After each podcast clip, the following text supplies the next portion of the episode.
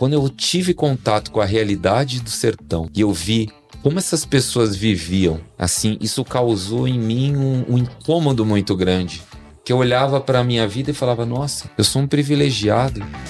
Olá, você está no Pode Agir Mais, o podcast da Autossuficiência Brasil. Sempre com dicas e histórias inspiradoras sobre carreira, empreendedorismo, educação, finanças e saúde emocional. Todos os episódios do Pode Agir Mais estão disponíveis em vídeo no canal do YouTube da Autossuficiência Brasil e em áudio nas principais plataformas de podcast do Brasil. Olá pessoal, sejam todos muito bem-vindos a mais um episódio do Pode Agir Mais, o seu canal de podcast, o canal de podcast da Autossuficiência Brasil. Lembrando que esse e outros episódios estão à sua disposição lá no canal do YouTube da Autossuficiência Brasil, bem como nas principais plataformas de podcast do Brasil.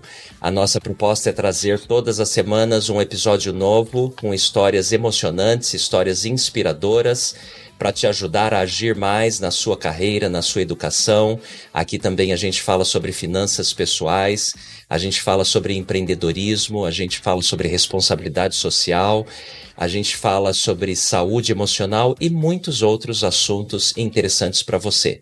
Pedimos que, por favor, compartilhe esse episódio com seus amigos e familiares e hoje para me ajudar aqui na bancada, eu tenho a Bia Garcia. Tudo bem, Bia? Olá, Paulo. Oi, pessoal. Tudo bem? Seja muito bem-vinda, Bia. Você está animada para o episódio de Nossa, hoje? demais. Nós teremos um super convidado hoje. Uhum. E o nosso tema hoje, Bia, nós vamos falar sobre ONGs, nós vamos falar sobre terceiro setor, nós vamos falar sobre voluntariado. Você é voluntária em alguma organização? Sim, sou voluntária com um grupo de jovens, né? Todas as meninas de 12 a 18 anos. A gente vai falar sobre a importância do voluntariado, da responsabilidade social, de servirmos e deixarmos a nossa marca aí na sociedade, né? Sabe, Bia, que segundo a história americana, é, sempre houve a filantropia, o voluntariado sempre foi muito importante para os americanos. A partir da década de 50 é que as entidades que praticavam a filantro filantropia, tal qual como associações voluntárias e fundações, passaram a ser devidamente reconhecidas. Um marco importante para o reconhecimento dessas entidades foi a invenção do Non-Profit Sector, que é o setor sem fins é, lucrativos. E apesar das ideias sobre caridade já praticadas desde a Bíblia, né? A Bíblia nos uhum. ensina muito sobre caridade, as práticas filantrópicas e algumas formas de associações voluntárias datarem desde o início da colonização norte-americana, a maneira como ela é institucionalmente praticada atualmente é relativamente nova. Aqui no Brasil, Bia, nós tivemos algumas adequações para esse nesse sentido no terceiro uhum. setor, entre elas a lei 9790, conhecida como Lei do Terceiro Setor, que qualifica as entidades sem fins lucrativos perante o poder público como organizações da sociedade civil de interesse público, as chamadas OCIPs, e introduz uma nova concepção de esfera pública social que possibilita afirmar parcerias entre o Estado e a sociedade civil sobre novas bases mais condizentes com as atuais exigências de, é, da eficiência das ações sociais. Isso, essa lei e outras impulsionaram o terceiro setor, o voluntariado, as ONGs no Brasil, e hoje no Brasil nós temos muitas organizações não governamentais fazendo um bem enorme para a sociedade de modo geral. Você se empolga com as ONGs? Nossa, demais. Eu tive a oportunidade de trabalhar algumas é, enquanto eu estava na faculdade. Uhum. Ser mais outra assim de pertinho, eu estou muito animada. Muito legal. E hoje a gente vai falar sobre uma das principais, uma das melhores ONGs aqui do Brasil, que é Amigos do Bem.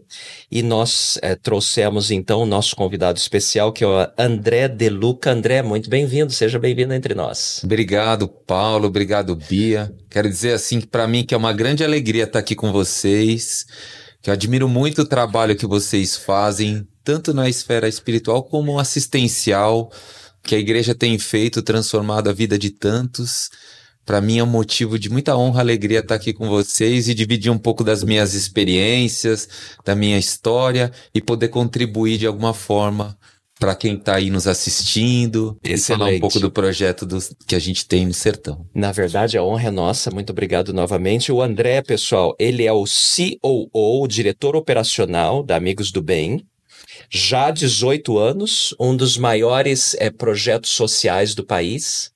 Essa ONG ou essa organização é responsável pelo desenvolvimento e implementação é, na verdade, o André, desculpa, ele é responsável pelo planejamento estratégico e toda a logística da ONG. Ele tem experiência em áreas como finanças, projetos, marketing, TI, vendas, cadeia de suprimentos. É o profissional completo. Encontrar um excelente profissional aí para tomar conta de toda a logística da, do Amigos do Bem. Ele vai explicar isso para nós daqui a pouquinho.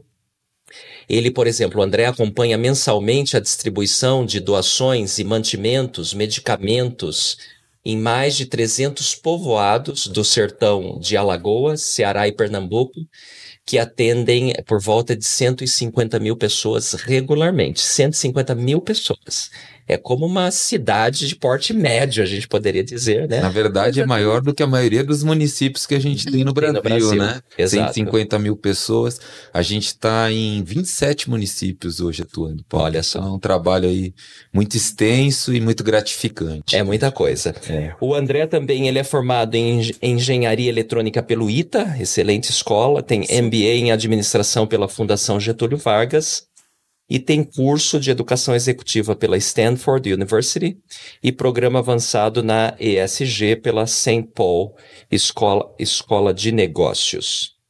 Antes da Amigos do Bem, ele trabalhou na Embraer, claro, quem faz ITA sempre passa pela Embraer, Local Web, foi membro de um conselho administrativo da FLC Lâmpadas. É, André, de novo, bem-vindo. E eu gostaria de começar pedindo para você explicar, nos contar esse início da sua trajetória profissional. É. Talvez começando até lá pelo ITA. Como é que você foi parar no ITA?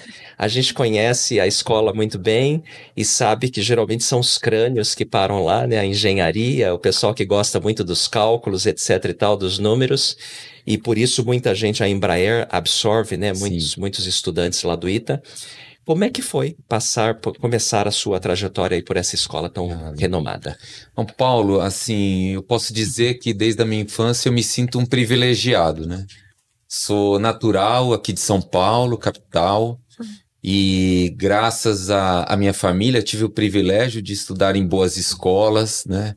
E, e desde pequeno, sempre valor, meus pais valorizando a importância do estudo, a importância da educação como transformação em nossas vidas. E assim, desde pequeno eu fui apaixonado por números. Sempre gostei, me fascinou o universo, a ideia do infinito e tudo aquilo é, mexia com a minha imaginação, com a minha. e me movia. E aí, naturalmente, nessa, nessa paixão pelos números, eu fui me dedicando à física, à matemática. E com muito estudo, muita determinação, consegui me passar no ITA, iniciar o curso de engenharia. Era a sua primeira opção de é, escola? Na verdade, não era porque eu não acreditava que eu ia passar. ia passar. Eu achei que estando em alguma das faculdades aqui em São Paulo já seria o suficiente. Mas Você morava em São Paulo? Morava, morava. Então, já pensando em passar na USP, alguma das faculdades, já era meu objetivo, hum. mas graças a Deus eu consegui. Isso Foi uma passar. surpresa na minha família, assim. Isso você tinha o quê? 18, 19 17 anos? 17 anos. 17 anos. Bem eu era menor de idade. E aí comecei a fazer o serviço militar e ninguém acreditava, né? Meu pai até brincou e falou: Filho, se você passar no ITA, eu vou te dar uma Ferrari. aí eu falei: Bom, então aceito o desafio, né? Olha só. Quando ele passou, ele me cumprimentou e falou: é, Filho, você sabe que foi uma brincadeira. Eu imaginei que você ia passar, né? Mas tá tudo Mas certo. foi um estímulo, foi, não foi? Foi um estímulo e graças a esse impulsionamento, esse incentivo, eu pude estudar lá, aprender muito é uma faculdade assim que exige muito da gente na disciplina. Uhum. A gente é, é, concilia o serviço militar também. Tem pessoas de todo o Brasil estudando. Então, assim, só de ter passado esses cinco anos, o convívio que a gente sai de casa, mora ali nos alojamentos da faculdade. Fica internado ali. É. né? E assim, foi para mim um Uma grande experiência de uma vida. escola, uma, uma grande experiência de vida. Foram cinco anos, André. Cinco anos, cinco anos. Comecei em 17 e terminei em 2002. Então, assim, O que, que você diria para os jovens que hoje, Uhum. os jovenzinhos, 15, 16 anos, que têm esse sonho de passar no ITA? Quais, quais são as dicas que você daria? olha, primeiro, acredite em você. Porque às vezes a gente não acredita no potencial que a gente tem. E eu digo para vocês que é possível. Assim, eu não me sentia preparado em condições, mas com muito esforço, disciplina, Quantas horas de estudo por dia? Ah, lá, no, na no ano, no ano anterior ao ITA, eu estudava assim 10 horas por dia, Tá. 8 E horas. dedicação exclusiva. dedicação exclusiva, mas assim, eu fiz aquele todo aquele meu esforço. E, e engraçado que na minha, até os meus 15 anos, eu, assim, eu tinha uma dificuldade em estudo. Eu era muito acelerado, então eu gostava muito de esporte, eu assim não tinha muita atenção nos estudos. Nada te prendia ali, Né? né? E, e mais assim, do colegial pra frente, ali, um- dos 15 anos pra frente, eu peguei aquilo lá como uma missão e coloquei a minha dedicação, o meu foco, e as coisas aconteceram. Então, assim, a dica que eu dou é acredite, Uhum. faça o seu melhor, coloque toda a tua intenção, tudo que você tem à disposição. E Deus vai fazer a parte, a parte dele. dele. Que legal. Agora, especialmente a parte de exatas, a, a área de exatas, você deveria, esses jovens deveriam dar mais atenção, certo? Ah, com certeza, com certeza. Porque é o que a engenharia pede, né? Exatamente. Então, é, é preciso também que você tenha aptidão e gosto pelas disciplinas, né? Principalmente matemática, física e química, que são as áreas, né, mais assim exigidas no vestibular. E se for essa tua vontade, se isso estiver dentro de você, e se você gostar dessa, dessa área, vá em frente. Bia, é a matemática contigo? De modo geral, diziam-se no passado que as mulheres não gostavam ou não tinham muita aptidão para a área de, de exatas. O que, que você acha sobre isso? Então, é, não é minha área mesmo. não, brincadeira. Eu gosto muito, acho que da lógica por trás dos números, Hum. né? Às vezes, claro, uma matéria ou outra é um pouco mais complicada, tem regras, tem algumas funções, mas a lógica por trás dos números que eu, eu acho que é o que encanta realmente o pessoal que se dedica, né, para Mas para as áreas exatas. essa história de que as meninas não eram Não. isso aí já é passado e Isso é ultrapassado, passado, certo? Exatamente. Inclusive, eu acho, na sua, você fez o ITA quantos anos atrás? Foi. Eu me formei em 2002. 2002. Tinham muitas mulheres Na sua época turma, não? tinham cinco mulheres. Cinco mulheres. Só. É, tinha acabado de iniciar a abertura do curso para as mulheres. Acho Tá. que era o terceiro ano em que a gente já tinha mulheres nos cursos. E de lá para cá vem aumentando É, consideravelmente. Mas antes, assim, era um paradigma, né? Exato. O curso era Mas, apenas para homens. E aí eles começaram a abrir. E olha, tinham mulheres assim excepcionais. É, as mulheres, quando se dedicam, elas se tornam muito melhores, ah, na maioria das vezes, do que os homens, né? No, no que elas passam a Concordo dedicar. 100%. Então, meninas, vocês que estão assistindo, ouvindo, se têm o interesse pela área de exatas, matemática, tá aí uma excelente opção, Sim. porque é uma escola que, como que é a, a, a transição da escola para o mercado de trabalho, André? Eu acho que a, absor a absorção ali do, do pessoal, dos alunos, no mercado de trabalho deve ser cerca de 100%. Ah, com certeza, Paulo. Assim, todo o esforço que você faz para passar na faculdade durante esses cinco anos é recompensado na hora que você vai para o mercado de trabalho. Inclusive em salário. Sim, abrem-se inúmeras opções, né? E assim, eu digo que o curso de engenharia ele é um curso muito amplo, assim, e, e abre campo para muitas profissões. Então, a maioria dos meus ex-colegas de turma, hoje, não necessariamente estão no ramo de engenharia. Claro. Finanças, executivos. executivos, é, administradores, Uhum. empreendedores, mas a formação em engenharia e lógica, ela te abre o campo para você atuar em, Em qualquer outra área. frente. É, o que, e eu gosto muito da sua formação, porque você se formou em engenharia eletrônica e depois fez o MBA. Eu costumo dizer que exatamente essa formação de engenharia mais o MBA, que é um mestrado em administração, comple completa o profissional torna o profissional completo e qualquer grande multinacional tem interesse por esse perfil. Conta agora pra gente, então, como é que foi a transição do ITA para o mercado de trabalho. Ah, legal. Paulo, assim, é, desde, o, desde a minha infância, eu sempre fui uma pessoa dedicada às causas sociais, já fazia atividades voluntárias, comecei nos meus 15 anos. Inclusive na faculdade, eu liderava o grupo, uma associação que a gente tinha de trabalhos voluntários, fazia atividades no campus da faculdade, reunindo alimentos e envolvendo os outros alunos. Então isso sempre fez parte da minha essência da minha vida e eu conciliei com as minhas atividades estudantis e na sequência nas minhas atividades profissionais. Uhum. E aí eu comecei na área, segui na Embraer por algum tempo. Então foi mas... o primeiro trabalho, depois foi, de formado, foi na Embraer. Foi. Me dediquei, trabalhei na área de engenharia em si, uhum. mas aí eu tinha uma vontade de voltar aqui para São Paulo. Então aí eu vim para a Local Web, que é uma empresa que, que trabalha nessa área de software, né? Uhum. E, e, inclusive de ex-alunos do ITA que, que fundaram a empresa e me convidaram para estar com eles que tinha essa intenção de voltar para casa, de estar com a minha família, uhum. de conciliar esse trabalho. E durante muito tempo eu fiz essas atividades em paralelo, Paulo.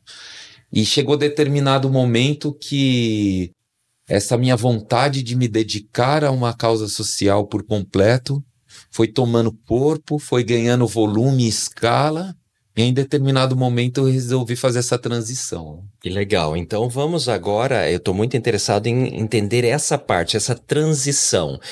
Você, então, sempre teve esse, vamos chamar de dom, esse carisma é, em se importar com as pessoas, com o próximo, em querer fazer trabalho social desde que você era pequeno.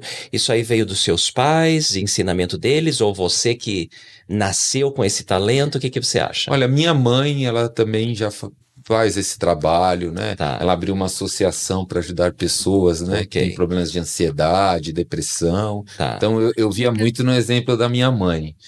E sempre tive essa vontade desde, desde pequeno, assim, desde pequeno. Que bom. E graças a Deus isso foi crescendo, foi crescendo, Paulo.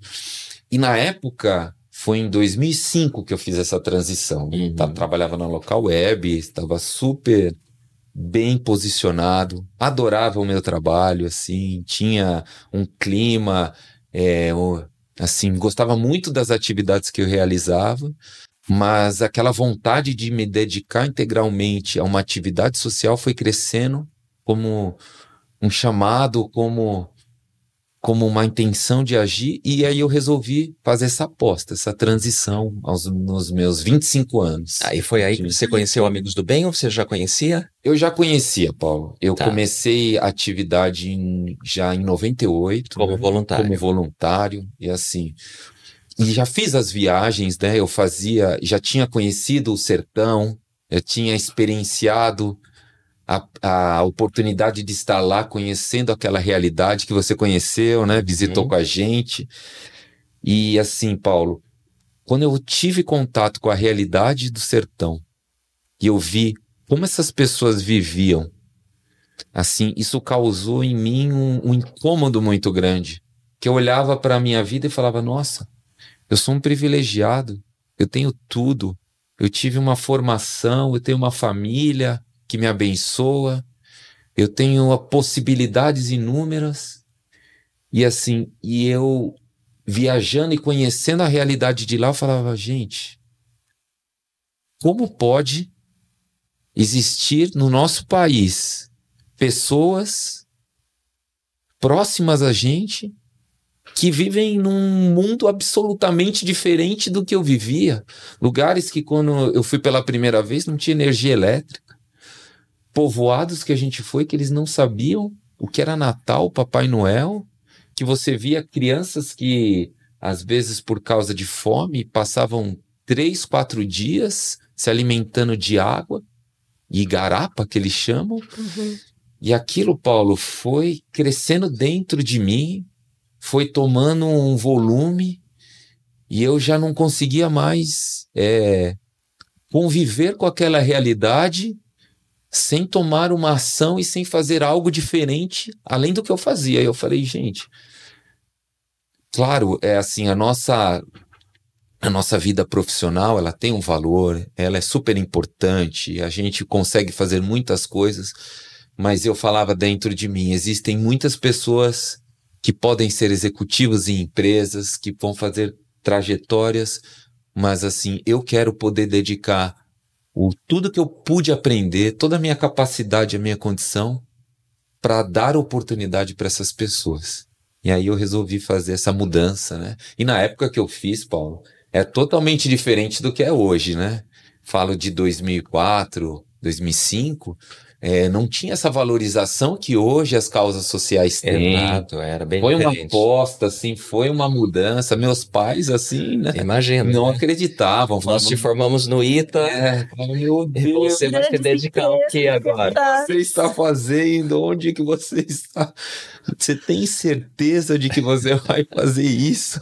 Você está consciente dessa decisão que você vai tomar? E eu falei, pai, eu acho que assim, eu preciso fazer essa tentativa Hum. e eu vou tomar essa decisão. E se por acaso na frente eu perceber que não é esse o caminho, Você muda. a gente volta. Mas dá pra ver que você não se arrependeu, né? Nossa, que foi a, foi a decisão mais difícil, mais importante, mais gratificante.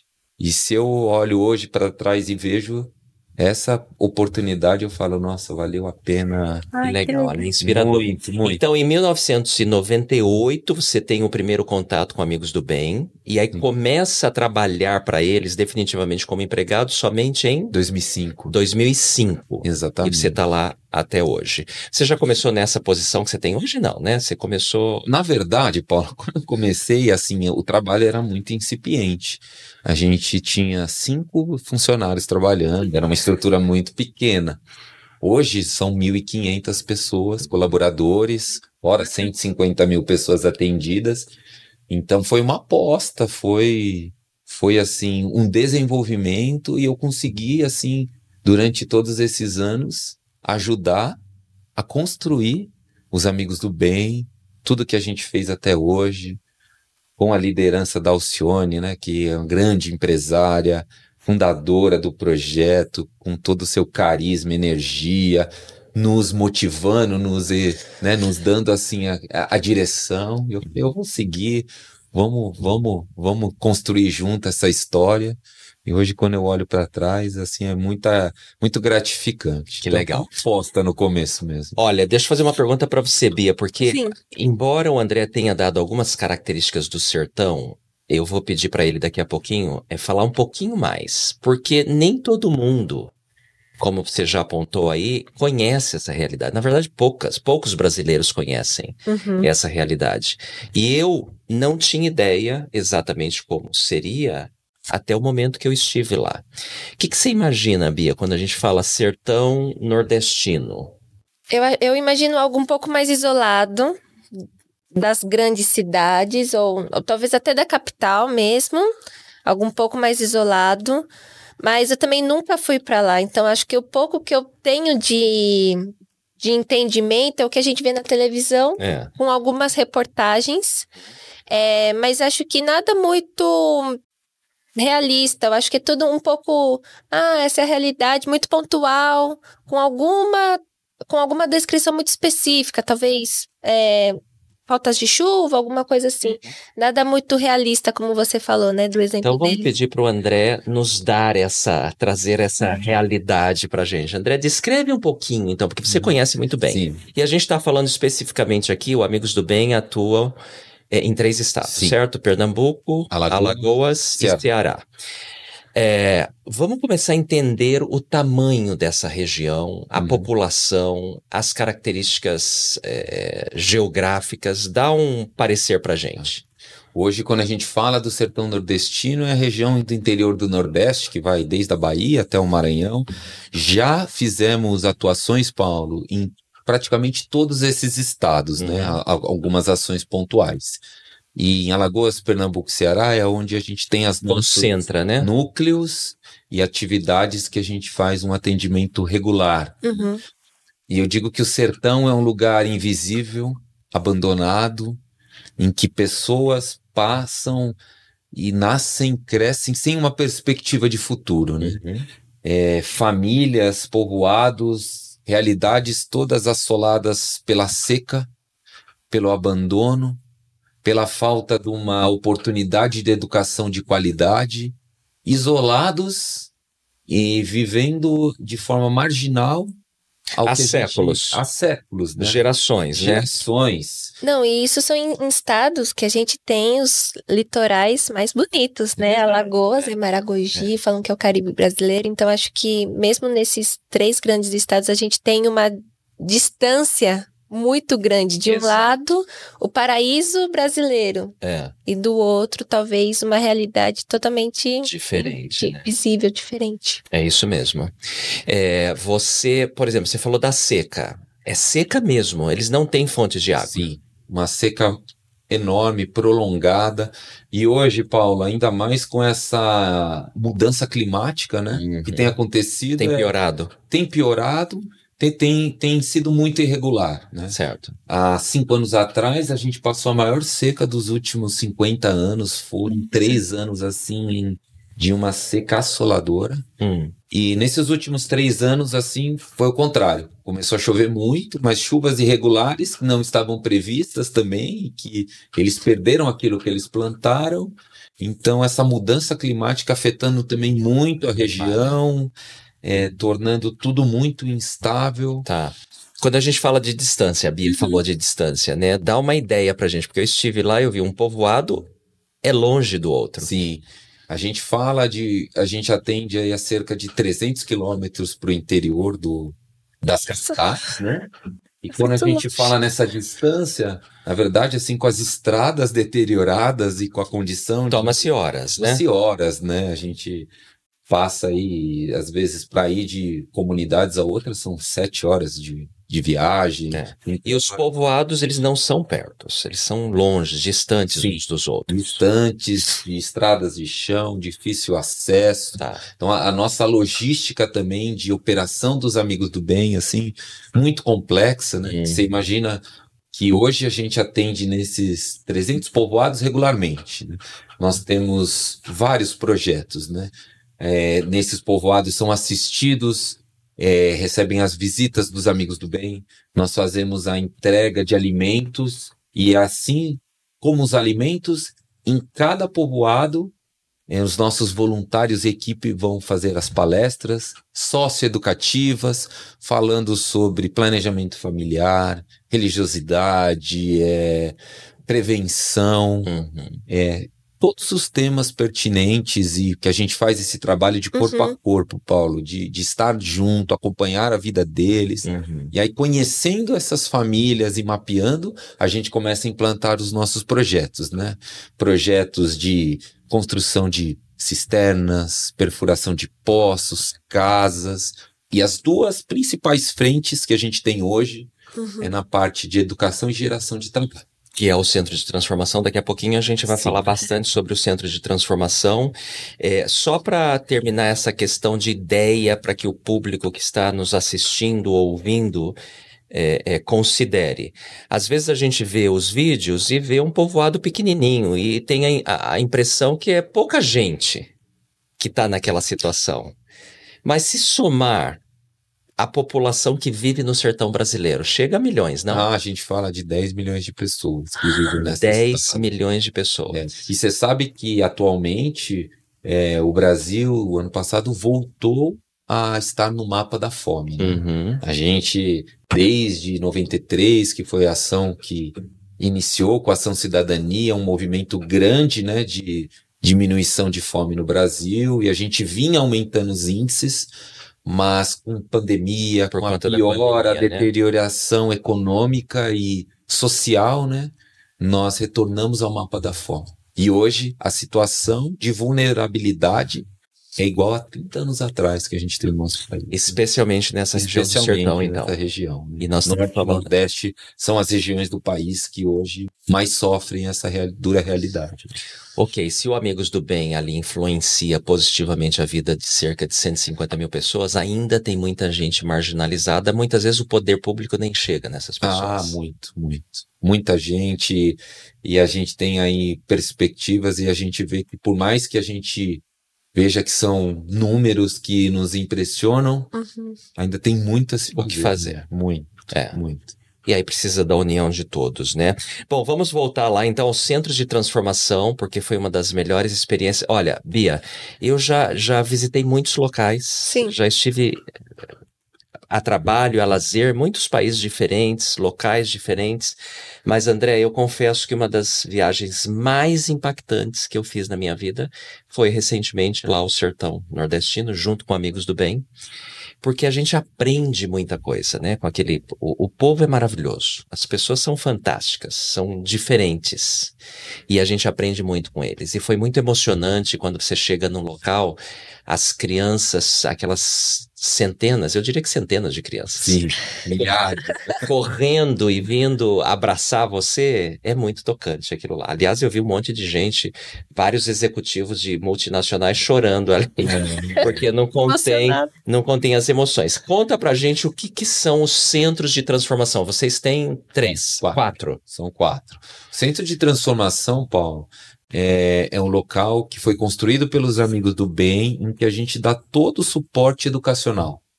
Uhum. Imagine que, além dos centros, existem escolas ali que contemplam este, esta, esta área toda. E nos centros a gente vai desde cursos e formação para para crianças de 4, 5 anos de, que estão aprendendo a se alfabetizar, desde jovens até jovens de 21 anos com cursos profissionalizantes, informática, culinária, tecnologia, cabeleireiro. cabeleireiro, e a gente passa ali por são mais de 25 atividades, inglês, é, atividades culturais, artísticas, reforço escolar. É uma área de 3 mil metros quadrados, cada um desses centros. Uhum. E a gente, em média, tem uns 2.500 crianças em cada uma desses nossos núcleos e a gente pega ali crianças que vêm muitas vezes de mais de 30 quilômetros de distância nos nossos veículos. Uhum. Hoje são uma, quase 50 veículos que a gente tem nessa frota e que lá eles recebem três refeições por dia e têm a oportunidade de ter acesso à educação e sonhar com um futuro diferente. E se não fosse o Amigos do Bem, ah. é, eles não teriam essa possibilidade, Sim, não. É, é Eu vi, inclusive, escola, é muito típico lá que a escola seja uma única sala de aula aonde se mistura crianças do, do, do, do, primeiro ano com, muitas vezes, com quinto, sexto ano. Sim, exatamente. São, muitas vezes, nesses povoados distantes, essas escolas multisseriadas, né? Uma garagem, uma casa de taipa, eles colocam crianças que vão desde pré até o quinto ano, uma professora quando ela chega, né? Uhum. Porque a maioria das vezes sem merenda, sem nenhuma estrutura. Então a gente olhando essa realidade, a gente falou, não tem como eles se modificarem. Não tem como a gente pensar em transformar a vida desses jovens e crianças se elas não tiverem acesso a uma educação e uma oportunidade. Uhum. E é isso que o Centro de Transformação faz hoje na vida de 10 mil crianças, jovens e adolescentes. E são, assim, hoje, Paulo, inúmeras histórias, assim, de exemplos de transformação mesmo, né? Nossa. né? Como diz o nome. O centro de transformação é como se fosse um oásis ali, né? No meio do sertão. Sim. E a gente vê a alegria do, do, dos alunos, dos participantes ali. Os profissionais, os centros começaram quando? Começaram em 2012. Então, como você acabou de dizer, tem muita história já boa, né? De crianças que cresceram, é, adolescentes que já são adultos. É, e muitos dos profissionais que atendem as crianças hoje já passaram pelo centro anos atrás, é isso? Quase todos. Quase Porque, todos. na verdade, você imagina que quando a gente começou em 2012. Não tinha mão de obra, né? Ninguém, não tinha professor. Porque a gente construiu as estruturas e, e aí na, nos deparamos com a dificuldade de ter profissionais que pudessem se deslocar e estarem no centro hum. para formar esses novos alunos. E aí a gente fez um trabalho muito intenso de preparação desses alunos, levamos jovens para as faculdades é, ali do entorno, temos um grupo de voluntários. Quando você diz entorno, são alguns quilômetros. Ah, né? 100 quilômetros é, dali, são é. viagens né, que eles fizeram. Um nosso grupo de voluntários de São Paulo que se revezavam, indo ensinando, indo para o sertão, ensinando, passando ali meses ali formando esses jovens e essa base, e assim, nos, durante os primeiros anos, uma, uma dificuldade ali, um desbravamento, né? Uhum. E aí, com o tempo, a gente, eles foram se formando, eles foram adquirindo conhecimento, é, se especializando, e hoje temos ali profissionais que são exemplo e dão show, assim. Quer dizer, apesar deles terem tido uma boa formação, muitos, não sei se a maioria, mas muitos preferiram continuar na sua própria comunidade, eles não saem. Ah, muitos, né, Paulo? Que assim, é o sonho de todos nós, né? Se a gente consegue encontrar no nosso local de origem as condições e o recurso. A gente fica, né? Para viver, para transformar e para estar com aquelas pessoas que a gente ama e quer, eu, eu acho que é, é, a vontade de todos nós, né? Exato. Muitos às vezes acabam saindo, ouvindo para as capitais por falta. Por necessidade, necessidade. é falta de outras opções. Por ser a única recurso e opção, mas... É. Então, ali o caso, muita gente fica porque ama a comunidade, é, o, é a vida deles, né? Sim. E aí eles vão multiplicar o conhecimento para as próximas gerações. Exato. E é, existe muito também, Paulo, um senso de retribuição, sabe? Muitos, assim, que tiveram essa oportunidade e foram tocados e transformados pelo trabalho dos amigos do bem, ele se vê com aquele, com aquele desejo de também fazer diferença na vida dos novos jovens, dos seus familiares de comunidade que hoje estão tendo acesso.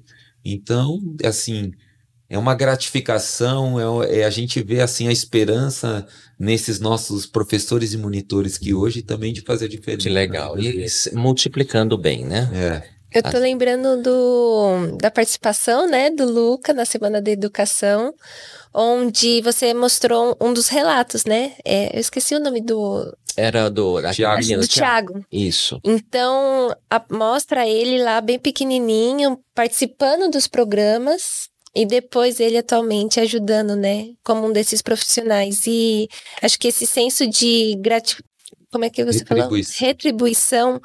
É, assim, eu acho que lá em 2012, talvez vocês ainda não tinham ideia quantas pessoas iam ser atingidas por causa desse projeto, mas ele realmente está sendo tem inúmeras pessoas sendo abençoadas, né, e qualificadas para poder participar. É isso aí. Esses professores, esses profissionais que são ali da, da comunidade, eles são remunerados, certamente, Sim. e vão tocar a vida. Fala pra gente da sustentabilidade desses projetos aí, porque esse é um outro desafio enorme. Acho que hoje, como você já falou, é muito diferente do que era 10 anos atrás, 20 anos atrás, nem se compara.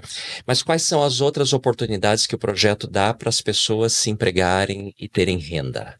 Paulo, uma outra grande importante frente é esta área de geração de trabalho e renda. Uhum. Hoje a gente fala de 15 unidades produtivas que a gente tem no sertão, né? Então a gente conhecendo a realidade, a gente identifica uma aptidão econômica e o que a gente pode levar de possibilidade de trabalho.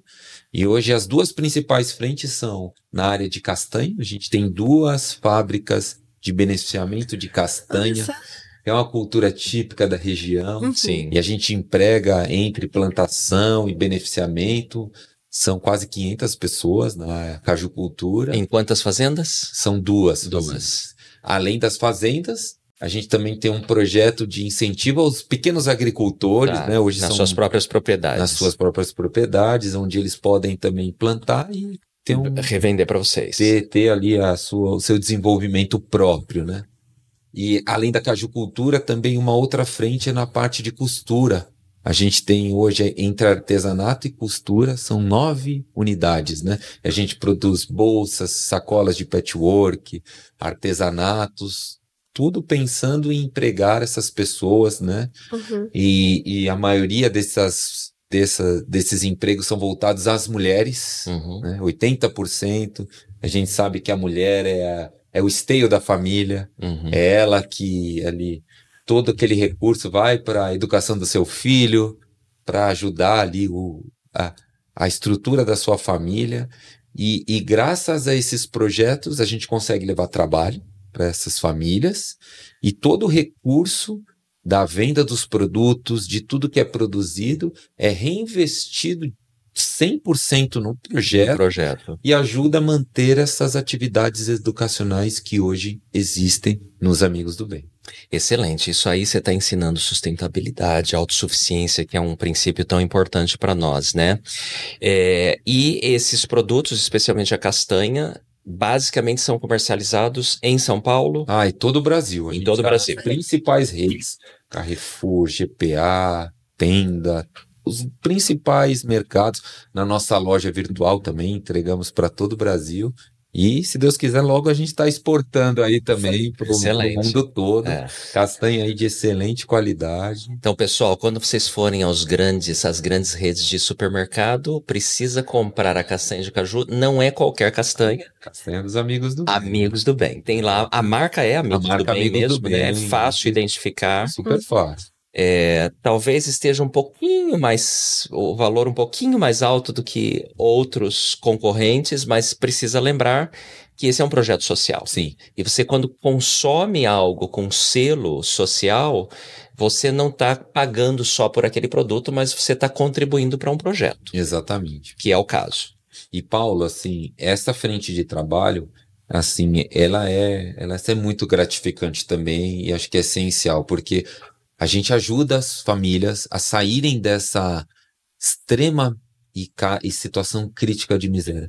Mas quando ele tem a oportunidade do trabalho, assim, você percebe a gratificação daquele pai de família falando, E olha, vai se dedicar com alma e. é, olha, é, a gente realmente é, recebe ajuda porque a gente precisa, mas não existe nada melhor do que eu poder prover o próprio sustento da minha casa, Uhum. com o meu trabalho, com o meu suor e tornar e dignifica e assim é uma transformação assim é, é, mu- é muito gratificante e eles estudam também hein? todos os nossos é, trabalhadores também são alfabetizados desde os adultos em um- e é obrigatório uma hora por dia Uhum. eles vão para serem também alfabetizados senhores de 50 Tantos que trabalham na- nas fazendas de castanha, quanto nas fábricas de e costura. mulheres todos Que todos, legal. todos É a educação junto com o trabalho, a renda, formando a autossuficiência aí. Perfeito. Vamos falar um pouquinho mais de como o público em geral pode participar desse projeto tão belo. Eu imagino que tenha muita gente fazendo essa pergunta, né, Bia? Interessado. Exatamente. Como é que, Que projeto lindo, como é que disso? eu participo, como é que eu ajudo? E eu sei que tem várias formas, desde ir lá no supermercado e comprar a castanha, é, tem a questão da doação dos alimentos, Sim. que eu gostaria que você falasse sobre isso também, e outras formas de participar. Paulo, assim, é um projeto que a gente precisa de muita ajuda, né? Porque a- São quantos mil voluntários hoje? são 10, mais de 10 mil voluntários Uau. que atuam, que viajam aí, muitos deles é, com muita frequência, médicos voluntários, dentistas, pedagogos, e a gente também faz um trabalho é, muito é, intenso com a arrecadação de alimentos aqui em São Paulo, né? São mais de supermercados. 60 equipes nesses principais supermercados que mensalmente vão a, a essas redes pedir a, é, a doação dos alimentos. Então, se vocês estiverem passando por um desses mercados, encontrar um amigo do bem de colete amarelo, vocês sabem que é uma forma assim super também importante de nos ajudar. É simples, é comprar lá um pacote de arroz a mais ou de feijão e fazer a doação ali para o voluntário. Exatamente. Você tem a certeza que esse alimento, quilo de alimento que você Vai estiver doando, chegar. vai chegar lá na ponta. Então, fala um pouquinho bom. aí sobre essa logística. Doou ali no supermercado para o voluntário. Imagino que o voluntário capta, bota em um carro, ele leva para a central de vocês Exato. aqui em São A Paulo. gente tem uma central de doações aqui em São Paulo que movimenta aí todos esses recursos e com empresas amigas a gente leva isso para as nossas CDs lá no sertão nordeste Uhum. e de lá redistribui para esses 300 São quantas carretas que vocês levam? 10 carretas por mês. 10 carretas lotadas Exato. de alimento Entre por mês. alimentos, doações de brinquedos, outros itens Roupa. de higiene, roupas, insumos para as fábricas, enfim, Tá. todo tipo de. E aí vocês têm lá os centros de distribuição, vocês organizam ah, todos os, os itens e depois ou vai para as fábricas ou vai para as famílias. Exatamente. Como é que funciona a distribuição dos alimentos entre as famílias lá? Acho que isso é importante explicar também. Toda a distribuição, Paulo, é acompanhada pelos voluntários e equipe de São Paulo. Então, Uhum. assim, nada é entregue sem que tenha Sem um certeza- controle. sem esse controle, né? Todos são cadastrados, tem lá o seu cartão do bem que a gente monitora a condição de renda familiar, se os filhos estão na escola. Olha que se não legal. estiver na É um escola, critério. ele É. não recebe a ajuda Tá da certíssimo. se tem algum problema de saúde que precisa de um acompanhamento regular feito pelos nossos voluntários, enfim, é assim, o, o, o alimento ele é, é uma parte desse trabalho integral que a gente faz com as famílias e assim, antes de receber qualquer ajuda, ele passa por esta palestra, esta conversa, esse contato com os nossos voluntários, uma entrevista, normalmente a gente visita essas casas, fazemos assim atividades de campo também. Então assim é, é um trabalho assim que, que envolve a família como um todo. Que legal. Vamos falar de outras formas que o público pode participar ou ajudar de alguma. Fala sobre o site Aham. ou como é que. Ah, então além das nossas arrecadações, Paulo, assim a gente precisa que o trabalho dos amigos do bem seja mais conhecido. Uhum. Então assim uma uma, um pedido e uma, uma forma que vocês podem ajudar é, primeiro, seguindo o nosso trabalho nas redes sociais, Amigos do bem. Amigos do Bem. Instagram, Facebook, se- ah, entrando no nosso site e compartilhando para que mais pessoas possam conhecer e aderir à causa do que a gente faz. Tá, Fala o site, por favor. O site também é amigosdobem.org. Super Tá. simples. Uhum. Vocês vão, qualquer busca Amigos do Bem já vai ali, já vai ser facilmente encontrado. Então a gente precisa de ajuda, você aí que possa seguir a nossa rede, acompanhar o nosso trabalho e compartilhar para que mais pessoas conheçam e, e, e sejam sensíveis à nossa causa. Uhum. E aí, Paulo, é, quanto mais pessoas estiverem conhecendo, eu tenho certeza que doações espontâneas e ajuda para a gente crescer o nosso projeto, a gente vai conseguir. Porque apesar da gente ter esse modelo de, do trabalho que gera recurso e ajuda essas crianças na área educacional, muitas outras frentes ainda precisam de doação. Né? Uhum. seja a construção de casas, perfuração de poços,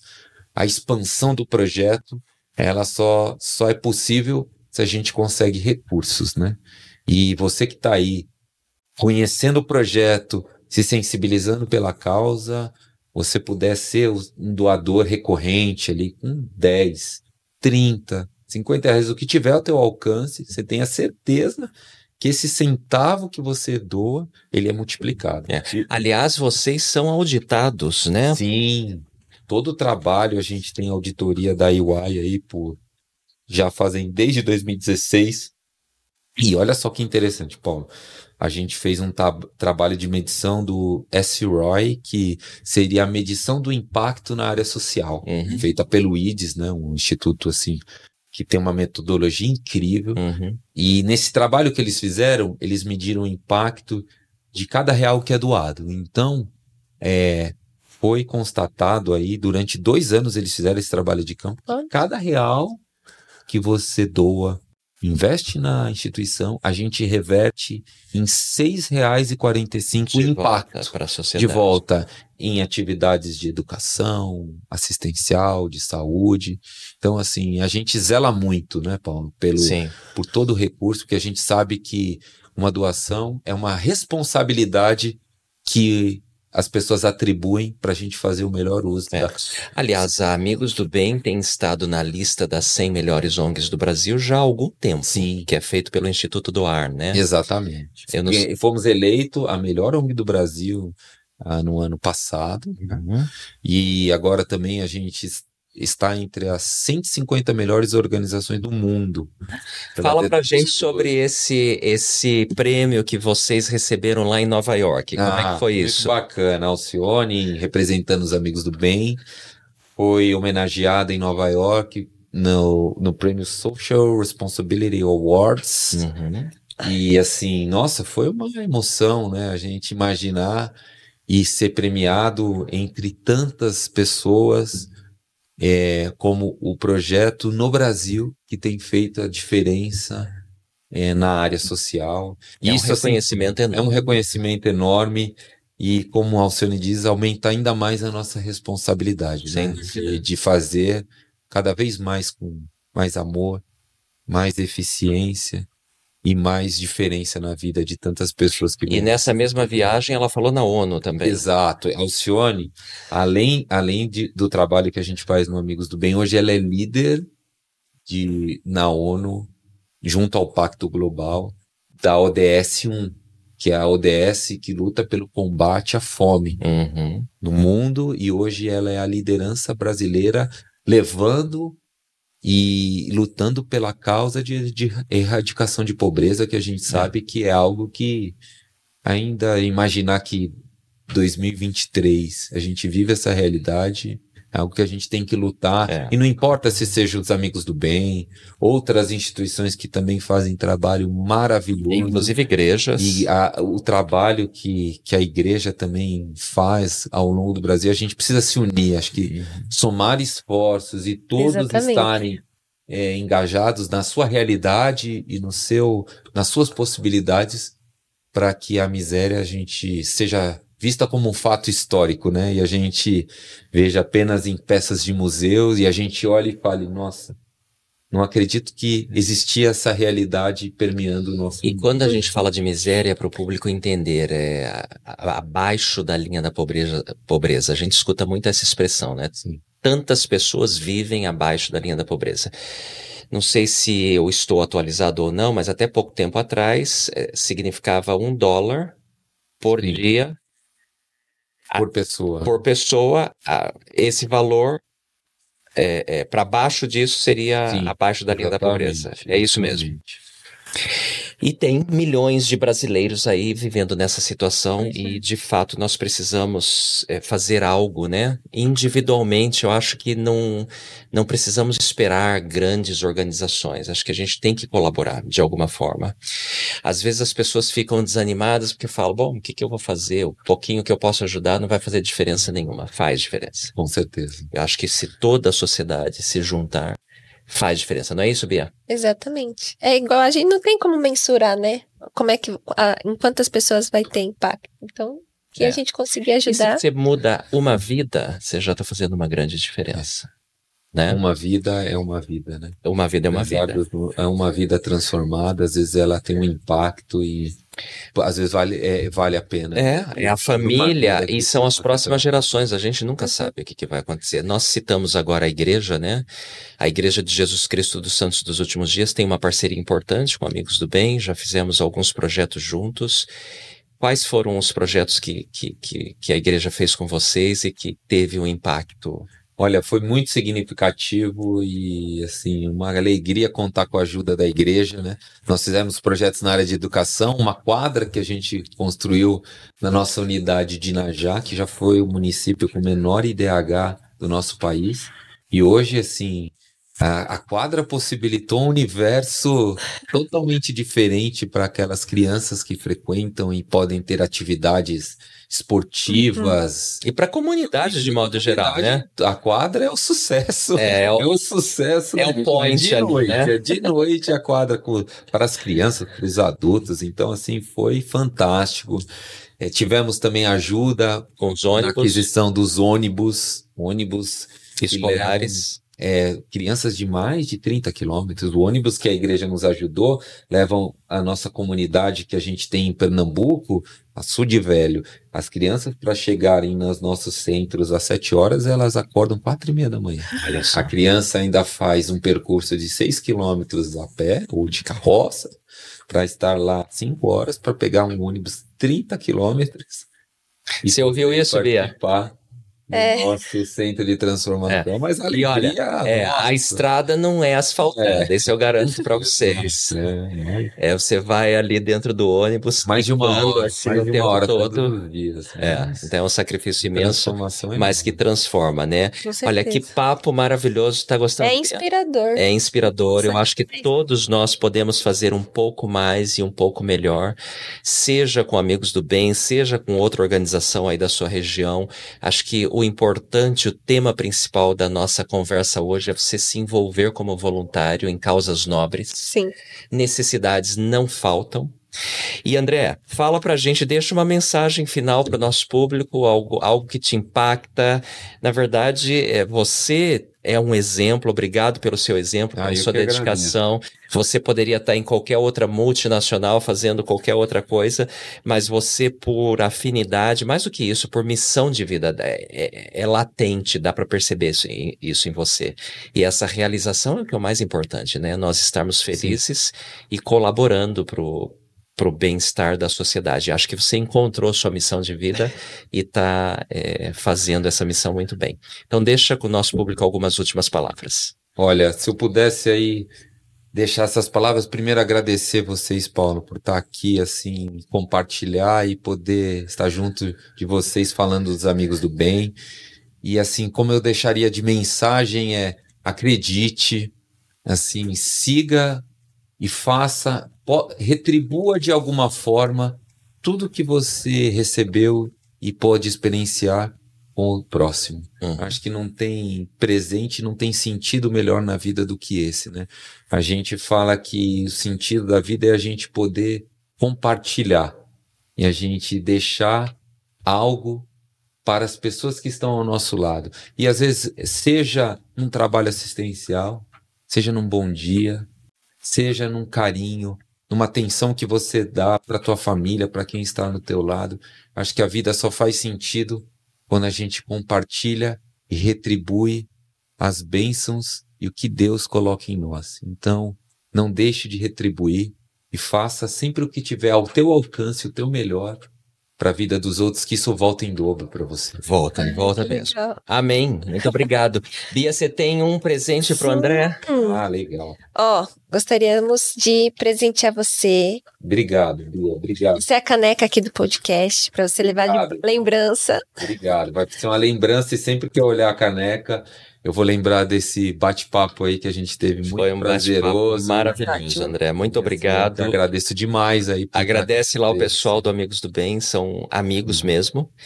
E esperamos ter outros aqui. Quem sabe a Alcione vir Sim. aqui participar de um episódio conosco. Ah, uma grande alegria. Ela, ela é fã do trabalho que vocês fazem, ela deixa aqui o obrigado e o carinho enorme à igreja e Obrigado todos esses amigos amigos da igreja. É isso aí. Amigos do bem. Um grande abraço a todos vocês. Pessoal, estivemos aqui hoje com, com, conosco, então, o André de Luca, é, responsável por toda a parte de logística, operação lá do Amigos do Bem, essa organização maravilhosa. Nós convidamos todos vocês a seguirem as mídias sociais do Amigos do Bem e também as mídias sociais da Autossuficiência. Lembrando que você pode rever quantas vezes quiser esse episódio lá no YouTube da Autossuficiência Brasil bem como nas principais plataformas de podcast do Brasil também. E nós convidamos vocês a estarem conosco no próximo episódio.